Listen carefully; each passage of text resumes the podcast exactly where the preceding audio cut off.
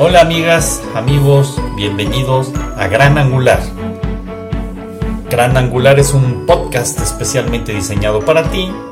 Soy Carlos Faux, coach ejecutivo. Gracias por estar de nuevo con nosotros. Comenzamos.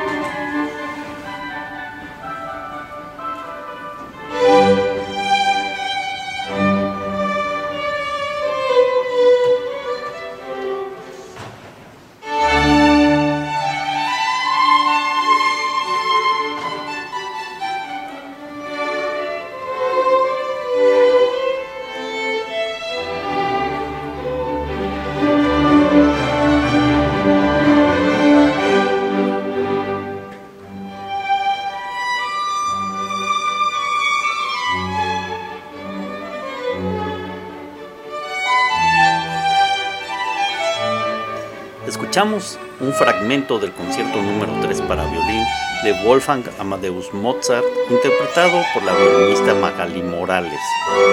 Saludos Magali hasta Madrid, España. Eh, les comparto, estoy armando una cápsula de música clásica eh, con las interpretaciones de Magali y de Marjolaine Desmay y Enrique Manzano, tanto de, por un lado, el violín y por el otro lado los flautistas, una en Madrid y los otros en Amberes, Bélgica. Así es que muchas gracias de nuevo Magali por esta interpretación y al final les dejaré con un poco más de este concierto.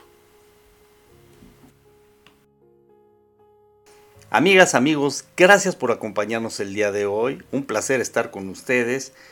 Y bueno, muchos saludos a quienes nos están escuchando desde Osaka y de Tokio, Japón, de Timor del Este. Gracias por escucharnos desde tan lejos.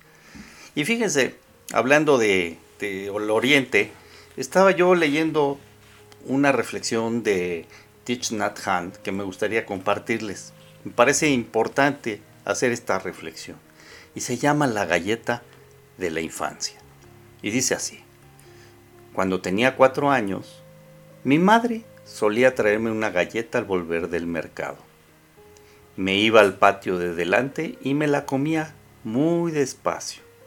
A veces tardaba media hora o 45 minutos en comerme la galleta. Tomaba un pedacito y miraba el cielo. Tocaba al perro con un pie y cogía otro pedacito.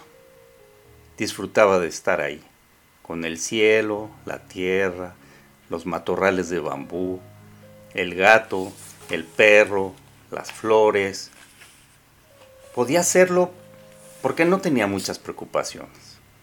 No pensaba en el futuro, no añoraba el pasado, vivía plenamente en el momento presente, con mi galleta, mi perro, los matorrales de bambú, el gato y todas esas cosas.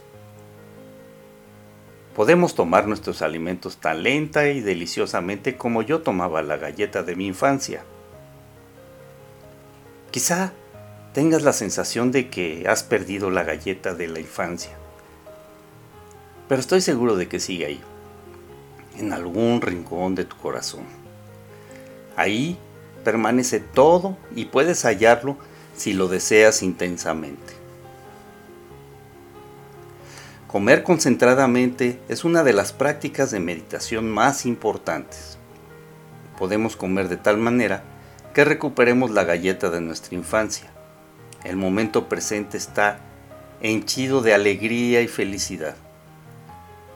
Y si te mantienes atento, lo verás. Hanh. ¿Qué tal, eh? ¿A poco no les parece una reflexión hermosa el que desde la comida podemos hacerlo de una manera que la disfrutemos tranquilamente y llenos de alegría y paz. Sin duda, cómo hemos perdido esa capacidad de disfrutar. Vivimos en, en el acelerador completo de la vida que no nos permite disfrutar los pequeños detalles de comer y vivir deliciosamente. Es que hagamos ese ejercicio de meditación, como nos lo propone Thich Nhat Hanh, de disfrutar los alimentos y todo lo que nos rodea. Vale la pena. Y bueno, qué buena reflexión. Pero ahora quisiera yo hacerles una pregunta. ¿Cómo te ha afectado a ti el COVID? ¿Ha cambiado tu vida? ¿Te ha transformado? ¿Qué pasa en ti? Me gustaría, si ustedes están de acuerdo, recibir sus respuestas a esta pregunta que muchos nos ayudarán para siguientes programas. Y lo pueden hacer ya sea a través de sus plataformas. Ahí viene un apartadito en donde ustedes escuchen cada podcast donde dice enviar un mensaje de voz o lo pueden hacer escrito a través de granangularpodcast.gmail.com Mándenme sus respuestas, díganme desde dónde nos están escuchando y pues créanme, nos va a servir muchísimo para lo que va a venir después. Por lo pronto les platico, en el 2020, a mediados de 2020, justo cuando estábamos en pleno confinamiento todos, eh, platicando yo con Eduardo Garza, Eduardo, un gran amigo, un doctor en filosofía, un gran, gran comunicador, Eduardo y yo platicábamos acerca de lo que nos estaba afectando más en el proceso del confinamiento. Y algo que decíamos que era justamente la parte del espíritu, lo que estaba faltando en las personas fortalecer. Y claro, el espíritu mueve, y lo escuchamos en el programa de, Juanis, que Inés Sainz nos compartió la vida de su mamá, cómo el espíritu fue el eje de, de Juanis para toda su, su enfermedad. Y bueno, pues sin duda el espíritu es el eje de todos nosotros, porque además, a diferencia de la mente, a diferencia del cuerpo, el espíritu no se enferma. Entonces, por eso es importante fortalecer el espíritu, porque es lo que nos mantiene fuertes y nos mantiene como un eje de nuestro ser, de nuestro vivir y de nuestro actuar. Y para ello, platicamos Eduardo y yo, y Eduardo nos hizo favor de grabar tres eh, programas acerca del espíritu. Y quiero recuperar estos programas, pero vamos a recuperar primero este, que es el del humor. Y cómo el humor viene a ser una faceta importante para fortalecer el espíritu. Espero que lo disfruten, amigas, amigos, que sacamos lo máximo de esta plática de Eduardo y aunque es corta, es una plática que seguramente nos va a dejar muchos elementos para la vida. Así es que gracias por estar con nosotros, gracias Eduardo y adelante, todo tuyo, bienvenido. Hay un recurso em, accesible, gratuito, fundamental, poderoso, pero muchas veces subutilizado, mágico, a nuestro alcance, que es el humor. El humor eh, entendido como la posibilidad eh, no de reír de otros, eso es sarcasmo y es relativamente fácil, sino de reír de nosotros. Quizás no de reír, sino de sonreír. Es decir, de ver aquellas cosas que nos parecían terribles y que nos agobiaban, de una manera distinta, con un ángulo distinto. El humor es un punto de vista, una perspectiva enormemente liberadora. Para Soren Kierkegaard, ese gran pensador, predicador, filósofo profundo danés de finales del 19, el humor es, sin más, una virtud espiritual, una virtud de acceso a esa vida libre, eh, a esa vida plena que es la espiritualidad. Humor, eh, dice Kierkegaard, es la posibilidad precisamente de verme a distancia, pero para verme yo a distancia me tengo que parar en algo, en algo que me permita verme allá.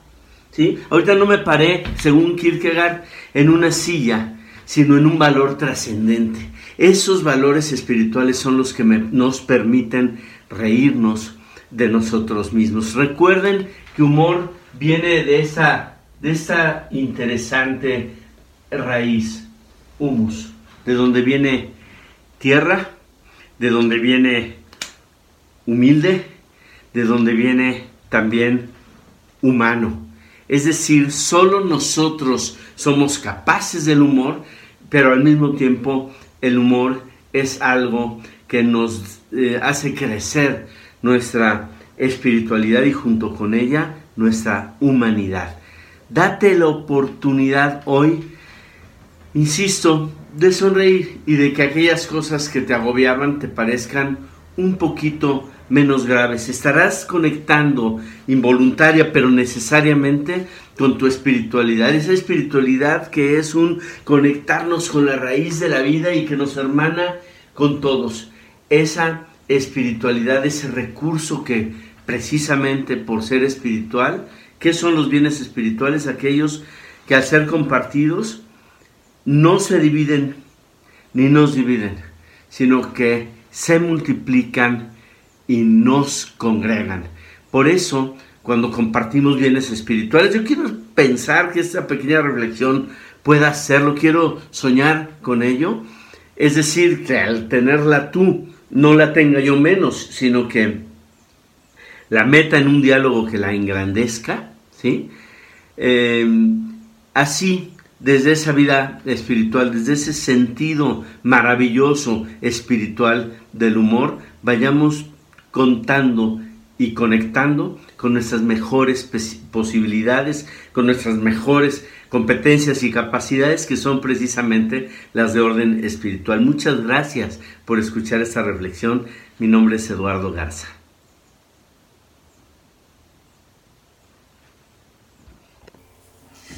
Muchas gracias Eduardo. Sin duda el humor es vital para poder crecer en nuestra espiritualidad. Qué buena reflexión, te agradezco mucho. Sé lo difícil que ha de haber sido para ti tratar de sintetizar estos elementos en unos cuantos minutos. Ojalá fuera más tiempo. Eh, quiero también agradecerles a todos por haber estado en esta cápsula, por estar tan atentos como siempre, escuchándolas. Muchas gracias. Ya llevamos muchas cápsulas. Y eso verdaderamente me da mucho gusto y es un honor, de verdad, poder seguir haciéndolo con ustedes. Ojalá, ojalá duren mucho tiempo más. Amigos, muchas gracias. Cuídense mucho. Recuerden sobre todo ser solidarios, que nos protejamos para proteger a los demás y que también cuidemos a quienes necesitan de cuidados. Eso urge. Hay mucha gente que lo necesita. Fíjense en sus vecinos, fíjense en los de al lado. Los de al lado son los primeros, son los próximos, son los prójimos. Hay que cuidarlos. Eh, y quisiera yo también darle las gracias pues a todas las personas que nos han estado también compartiendo sus reflexiones, a Miguel Gallo, a Javier de la Calle, a Vicente Fenol y obviamente reiterarle Eduardo mi agradecimiento. Y bueno, queridos amigos, recuerden que hay que ser agradecidos. Y demos gracias por este día y por los días pasados y los que vendrán. Porque dar gracias cambia también nuestro espíritu y lo engrandece. Así es que seamos agradecidos y que les vaya muy bien.